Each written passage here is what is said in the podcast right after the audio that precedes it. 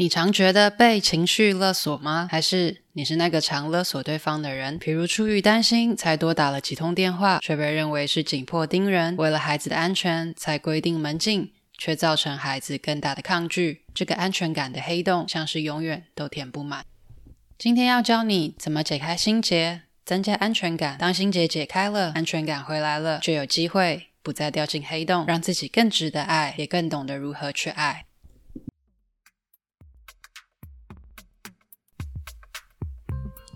欢迎来到中途笔记，这是一个关于口疾还有内向者阅读笔记的 podcast。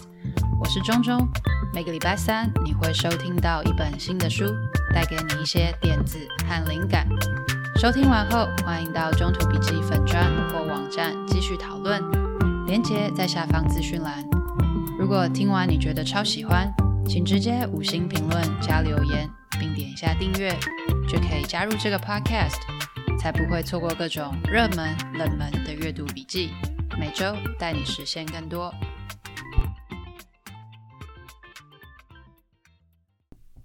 你常觉得被情绪勒索吗？还是你是那个常勒索对方的人？情绪勒索指的是一种不愿意为自己的负面情绪负责，并企图用威胁、利诱的方式控制他人的行为。比如，你出于担心才多打了几通电话。却被认为是紧迫盯人，你为了孩子的安全才规定门禁，却造成孩子更大的抗拒。这个名叫安全感的黑洞，像是永远都填不满。Sammy 是一位优秀的学者，当年在国内的学历还可以，但是对于工作不太满意。在哥哥的提议和带领下，凭借着勤奋跟聪明的头脑，考了多年，终于在美国名校取得学位，回国担任教职，扬眉吐气。工作多年后，虽然不不乐意，却仍然听从哥哥的话，买了一间自己根本不会去住的房子。生活之中，常常不是出于自己的意愿做决定，类似的例子不胜枚举。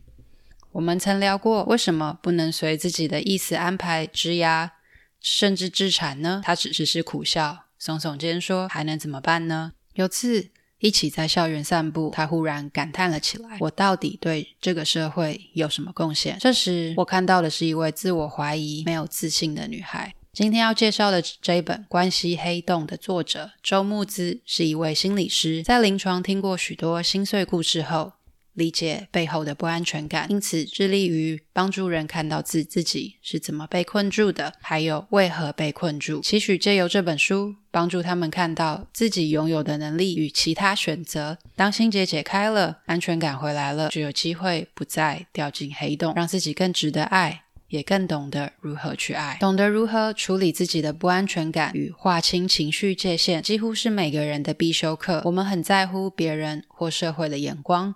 顺应着社会的主流价值，生怕自己与他人的决定不同，也无法接受太太过冒险的选项。关系黑洞中，对于设定界限的重点是对方的情绪是他自己的责任。听起来好像很无情吗？但这其实是真正爱对方的方式。我们跟家人或伴侣之间，常常会有情绪界限不分明的问题，会觉得对方不高兴了。有负面情绪是我的责任，所以我要赶快想办法让它好起来。这时，我们通常就会赶快去想解决问题的方法。但事实上，我们要认清的是，对方的情绪不是我的责任，我不需要让对方赶快好起来，对方也没有赶快好起来的义务，因为他其实也有处在情绪中的自由。我们能做的就是去陪伴处于这个状态中的他。打个比方吧，如果是一个你不熟的人，突然问你，你有没有空听他说话？如果情况允许，多半你比较能够安静听他说，而不是拼命的给建议，因为你很清楚他是个我不熟的人，所以他的情绪不是我的责任，我不需要让他赶快好起来，所以我只要听就好。这也是为什么好像跟陌生人诉说自己的心情，反而比较能够被同理、被理解。无论是面对家人或是爱人。我们都会希望自己能够让对方快乐，因而承担对方的情绪责任，使得情绪界限变得模糊。只是过度承担对方的情绪责任，可能会使得对方的情绪成为我们过大的压力，使我们很难去包容，理解对方的心情，反而会想要赶快让对方的情绪变好，两人的关系因此变得更加紧绷。作者提出几项练习，帮助我们提升安全感，设定界限，包含相信自己够好，重视并表达自己的感受，练习信任自己，不要怕犯错，建立情绪界限，练习觉察，看看你是是不是也在跟其他人的关系中。复制了和父母互动的模式。记得几年前跟朋友走走在巴黎街头，聊到他旅行世界各地，谈过多场轰轰烈烈的恋爱，终于在法国定了下来，有了稳定的事业、感情，而且成为法国人的心路历程。